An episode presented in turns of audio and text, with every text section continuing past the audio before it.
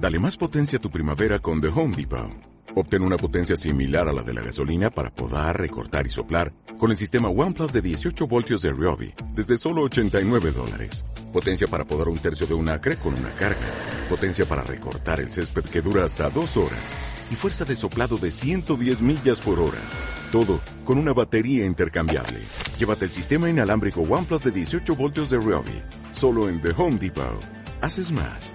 Logras más versículos del 34 al 44. Esta lectura la hicimos hace unas semanas y no nos hemos equivocado, es decir, no es que vamos a repetir el mismo tema ni el mismo contenido, sino que es una lectura, un pasaje muy especial de la palabra del Señor y queremos uh, recalcar algunos aspectos importantes. Marcos capítulo 6, del versículo 34 al 44. Y dice así, salió Jesús y vio una gran multitud y tuvo compasión de ellos, porque eran como ovejas que no tienen pastor, y comenzó a enseñarles muchas cosas.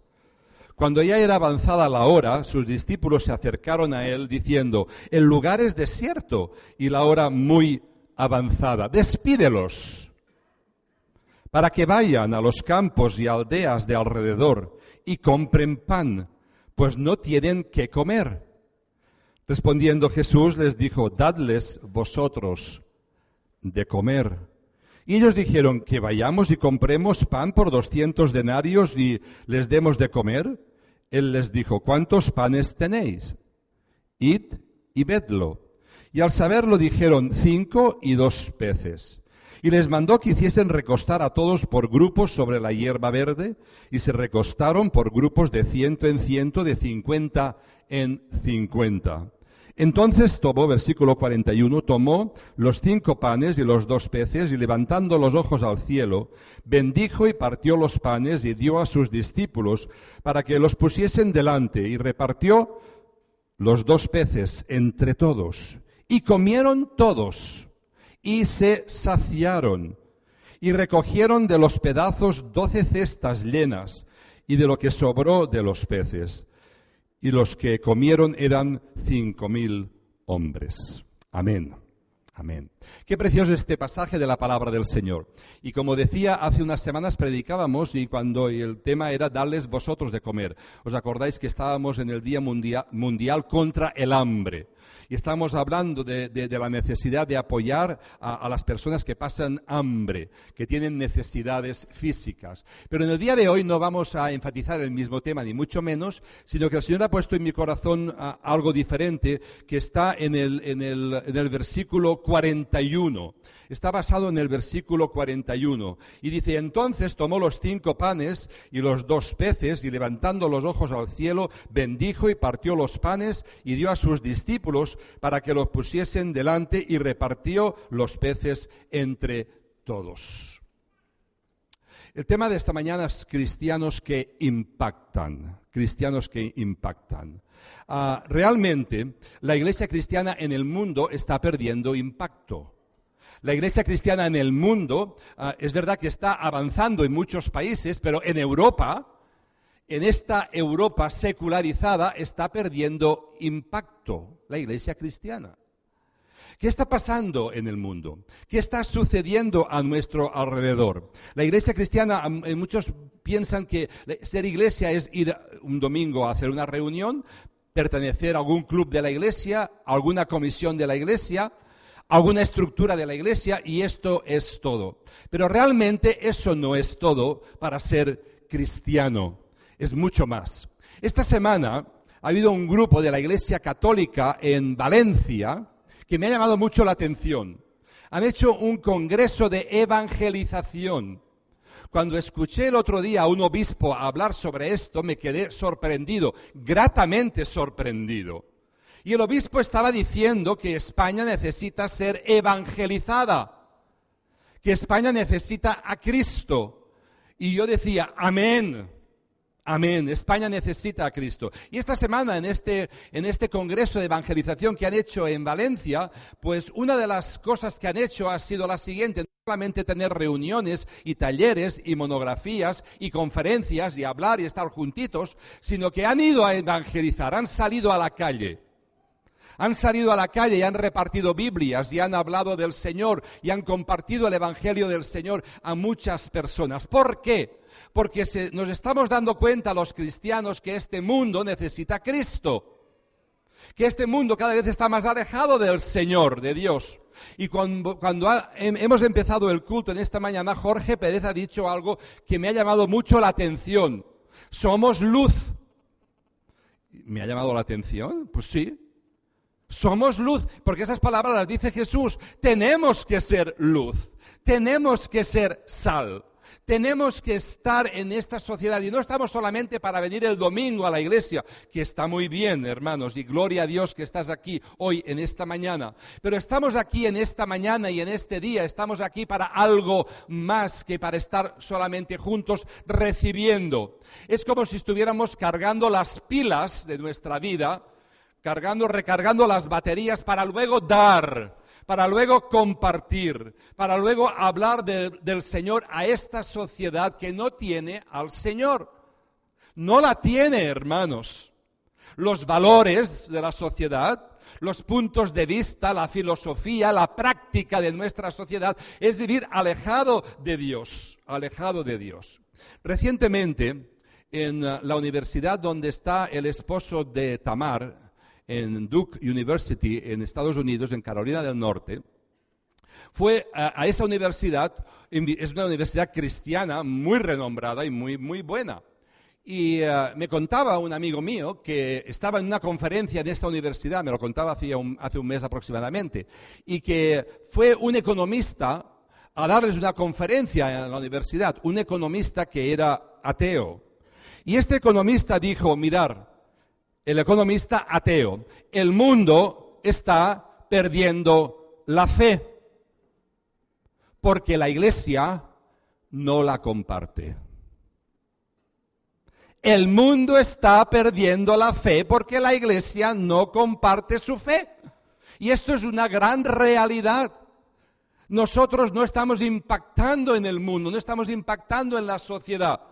Quizá nos parece muy grande eso de impactar al mundo, quizá nos parece muy lejano de nosotros, pero hay cosas cercanas. Ah, el pastor Antonio Calero hace unas semanas nos hablaba del efecto mariposa. ¿Os acordáis? Ese efecto que produce cosas que van, que van ah, multiplicándose a lo largo del tiempo. Y el efecto mariposa, la pequeña cosa buena que tú hagas en las manos del Señor, puede ser una tremenda bendición para la obra de Dios. No esperes tú hacer grandes cosas. Hay cristianos que quieren impactar al mundo para hacer grandes cosas. No, no, no. No te plantees hacer grandes cosas. Plantéate hacer simplemente las cosas que Dios quiere que hagas. Que Dios quiere que hagas. Aquel niño que le ofreció a Jesús los cinco panes y dos peces, que no eran estos panes, ¿eh? mirad la, la diapositiva, eran mucho más sencillos, ni eran esos peces por supuesto, eran muchos más sencillos. Pero aquel niño le ofreció a Jesús lo que tenía.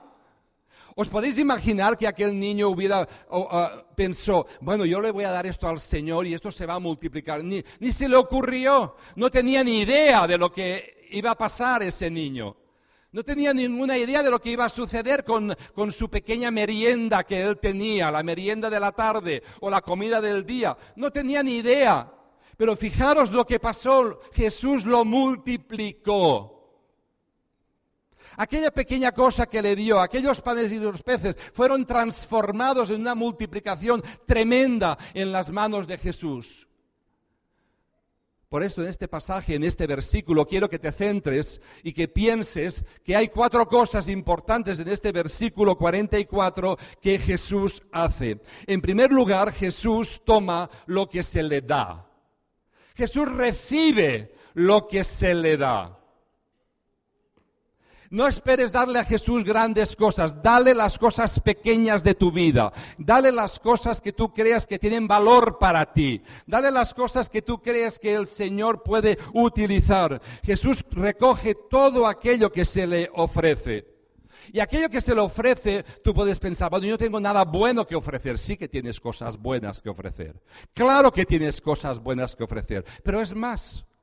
Te voy a ir a dar un paso más adelante. Ofrécele aquello sucio, feo, malo que tú tienes.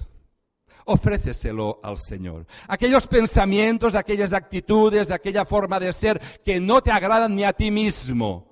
En esta mañana hemos celebrado la mesa del Señor. Y celebrar la mesa del Señor es como hacer una película de nuestra vida y recordar todo lo que el Señor ha hecho por nosotros y recordar nuestra propia vida, recordarlo. Y cuando estamos recordando quiénes somos, hermanos, no tenemos más remedio que decir, soy pecador, estoy alejado de la voluntad de Dios, no hago las cosas buenas.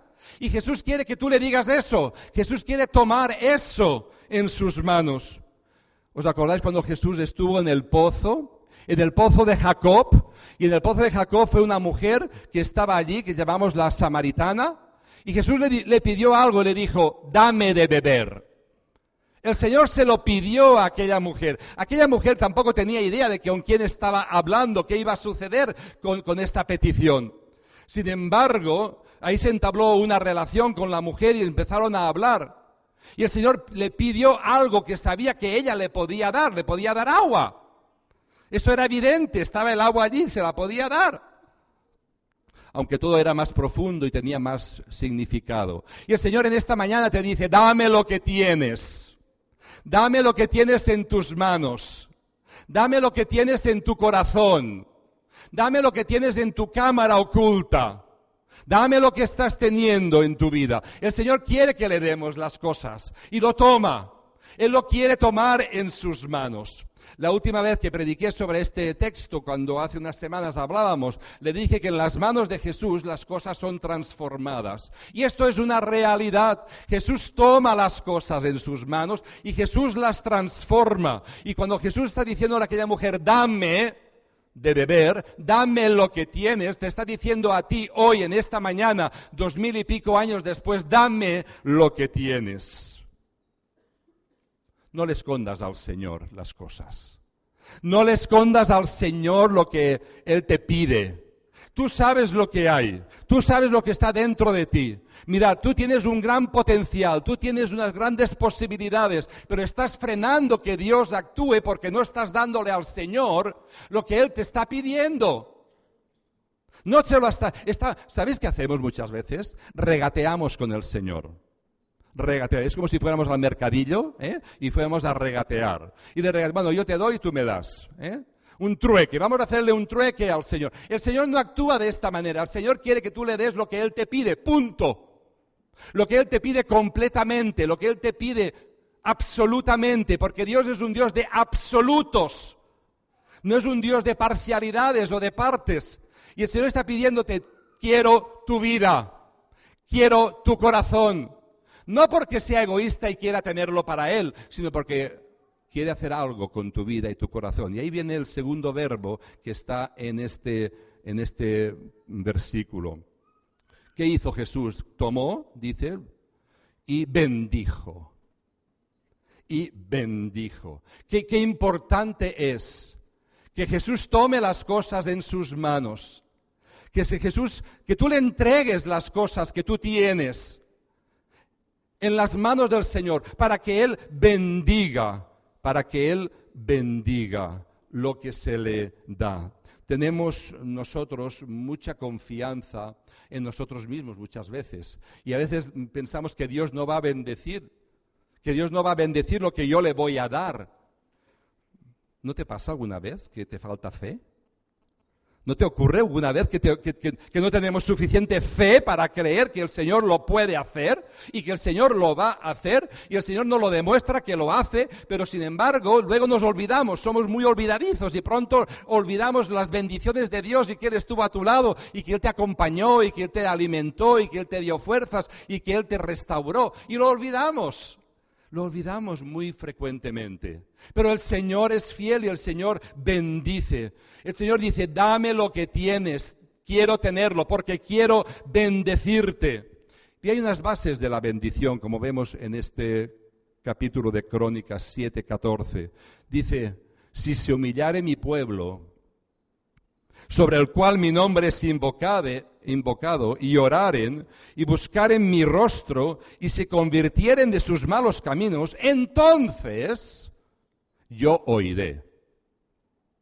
Yo oiré desde los cielos, y perdonaré sus pecados, y sanaré su tierra. Esta es la bendición que quiere darnos, pero hay una condición, hermanos.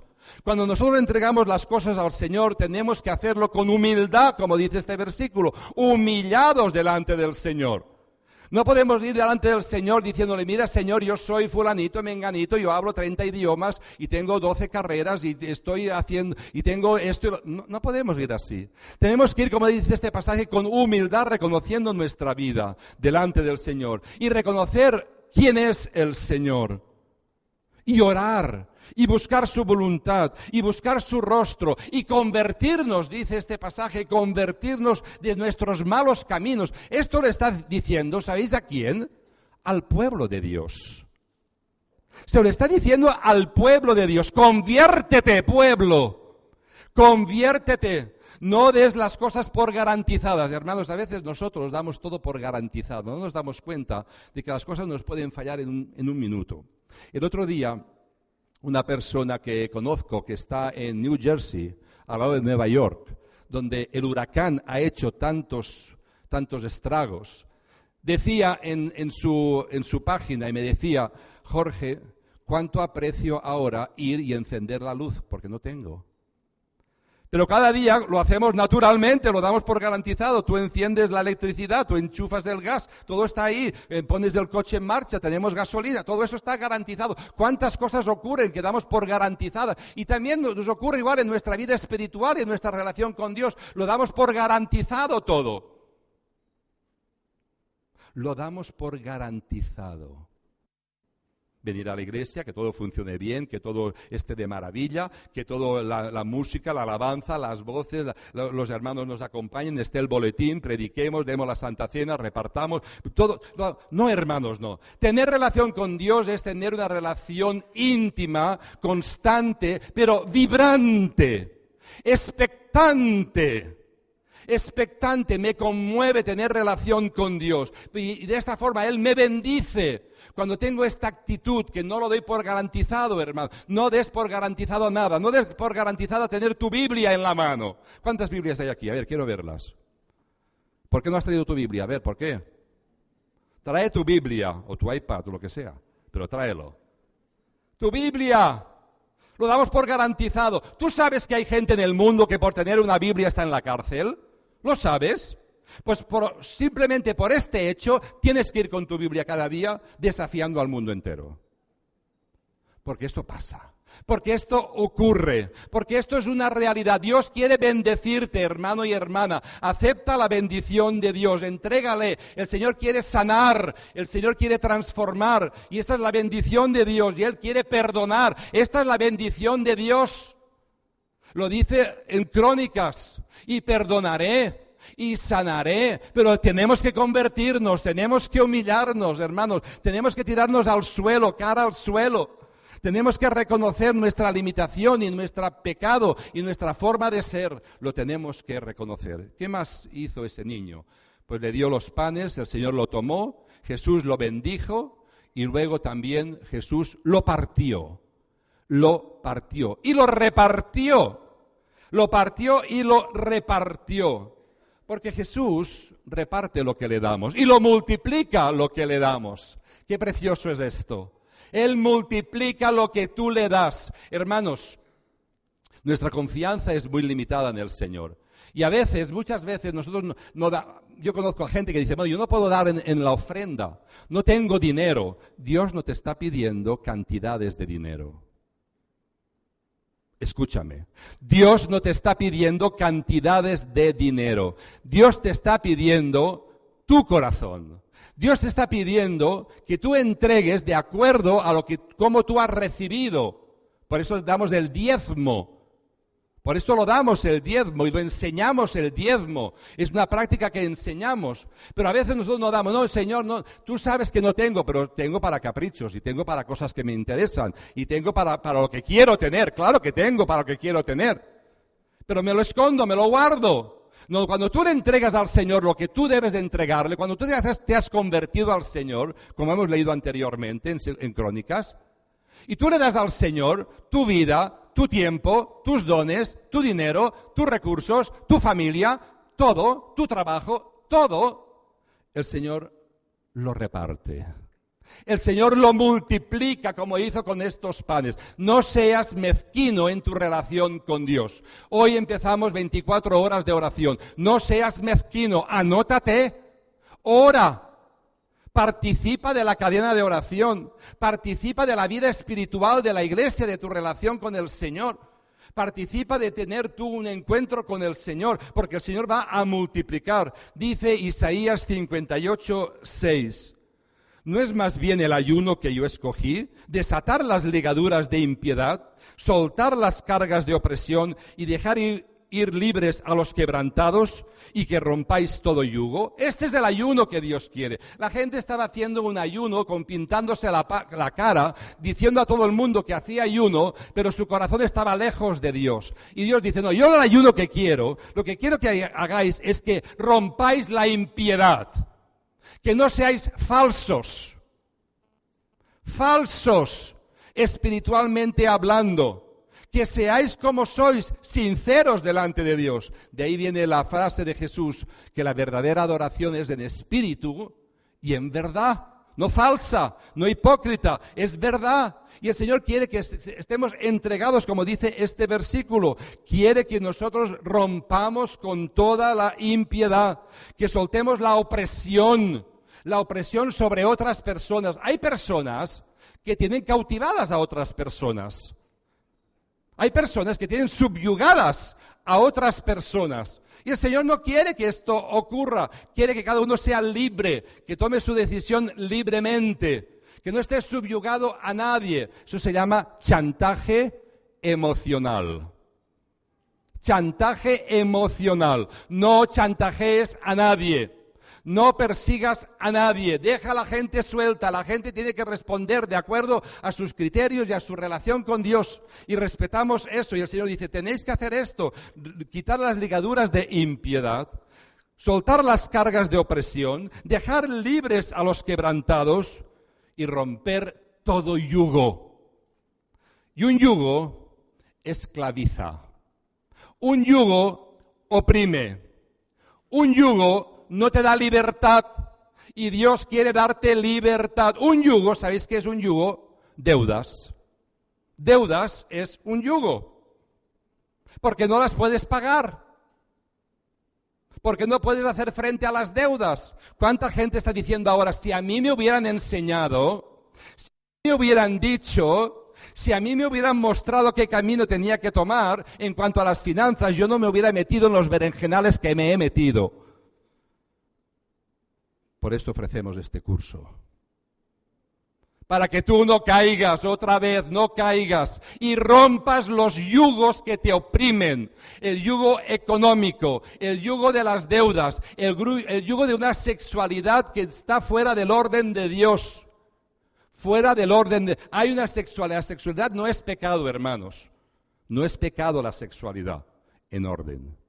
En el orden de Dios en el orden que el Señor quiere. Pero hay personas que están atadas a yugos, están atadas a vicios, están atadas a, mentalidades que no les pueden soltar. Y esto es lo que quiere el Señor, que esté libres. Él va a bendecirte. Por esto dice el Señor que Él bendice y Él rompe, Él rompe también las cosas que tú le das y las rompe de tal manera que hace una cosa nueva. Jesús quiere romper tu vida la quiere romper. Jesús quiere transformar, quiere romper tu orgullo, quiere romper tu indiferencia, quiere romper tus pensamientos que no le agradan. El Señor Jesús quiere romper todos los prejuicios que tengas. Lo quiere romper, hermano. quiere romper y quiere hacer una persona nueva en ti, una persona nueva. Pero si no se lo das, no lo va a hacer. Si no se lo entregas, no lo va a hacer. Y no lo va a hacer porque no te va a obligar a, hacer nada que tú voluntariamente no se lo entregues. Aquel niño se lo entregó voluntariamente a Jesús. Se lo dio. Y por esto el Señor obró milagro. Y el cuarto verbo y la cuarta acción es que Jesús reparte, reparte todo lo que Él se le da. Lo reparte.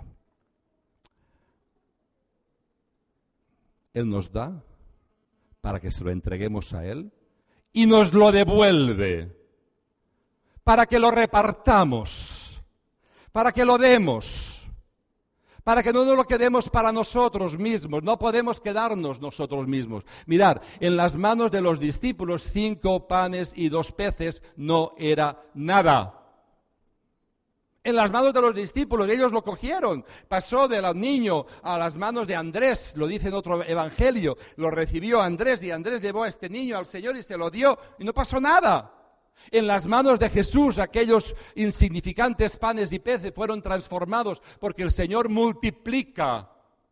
Y esto, hermanos, lo creo a pie juntillas. Lo creo con todo mi corazón que el Señor multiplica, pero multiplica cuando voy a Él con fe, no con superstición, que es algo diferente. Cuando voy a Él con fe, creyendo en Él. No, bueno, yo voy a hacer esto y lo hago como una trampita. Lo hago porque así el Señor me dará. No, no, así no, actúa el Señor. De esta manera no actúa el Señor. ¿Por qué tú estás guardando cosas en tu corazón?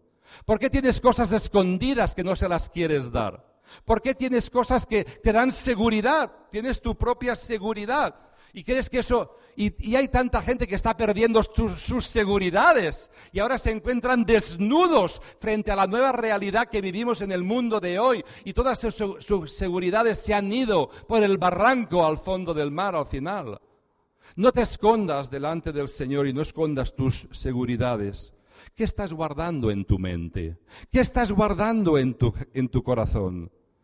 Jesús les dio para repartir. Y repartieron. Y dice la palabra del Señor que repartieron doce cestas. Doce cestas. Y es, es, es hermoso verlo. ¿Cuántos discípulos había? ¿Cuántos? No lo oigo. ¿Cuántos discípulos había? Doce. Iglesia, ¿estás dormida? Doce discípulos. Y doce cestas sobraron. ¿Por qué sobraron doce cestas? Porque cada discípulo tenía que tener la suya para repartir, para hacerlo nuestro, para, compartirlo con los demás. Estas doce cestas y esos doce discípulos se han multiplicado a lo largo de los años y han llegado hasta nosotros hoy aquí. Y tú eres, cuando te has convertido al Señor, un discípulo de Cristo. Por lo tanto, toma tu cesta y reparte. Reparte el Evangelio, reparte la palabra del Señor, reparte Biblias, como han hecho los moteros, reparte Biblias a quien sea. No clasifiques, bueno, este no va a recibir la palabra del Señor y a veces lo clasificamos. Este es muy duro. ¿Lo habéis escuchado alguna vez? ¿Lo has dicho? También. Este es muy duro. Esta tierra es muy dura. Cuando estás diciendo esto, estás maldiciendo a la persona y estás maldiciendo a la tierra. El Señor quiere que tú le entregues todo le entregues todo y quieres repartir por medio de ti al mundo entero. No nos lo podemos quedar para nosotros mismos. No podemos quedarnos las bendiciones. No podemos quedarnos a Jesús para nosotros. No podemos quedarnos para estar nosotros viviendo nuestra vida como queramos. Sino tenemos que estar de acuerdo a la voluntad de Dios. ¿Cómo vamos a impactar al mundo? ¿Cómo vas a impactar a la sociedad? ¿Cómo vas a transformar a, a lo vas a hacer cuando le des al Señor, cuando dejes que Él te bendiga, cuando Él rompa las cosas y rompa tu vida, la deshaga totalmente, cuando repartas, repartas lo que tienes. Y este es un momento importante. Tienes que tomar decisiones. Tenemos que tomar decisiones. Y en esta mañana el Señor te ha traído aquí para que tomes una decisión. Una puede ser entregar tu vida a Cristo. Otra puede ser hacerte miembro de esta iglesia. Otra puede ser bautizarte. Toma decisiones. Pero hay una decisión que debes de hacer. Y es darle a Jesús lo que tienes. Dáselo. Dale a Jesús lo que tienes. No te escondas de Jesús, porque no vas a ser bendecido si te escondes. ¿Por qué vives una vida miserable? ¿Por qué vivir una vida egoísta? ¿Por qué vivir una vida encerrado en uno mismo? No, hermano, no. Dale lo que tienes. Y tú sabes en tu corazón qué es lo que estás escondiendo. Vamos a ponernos de pie, por favor. Todos de pie, por favor.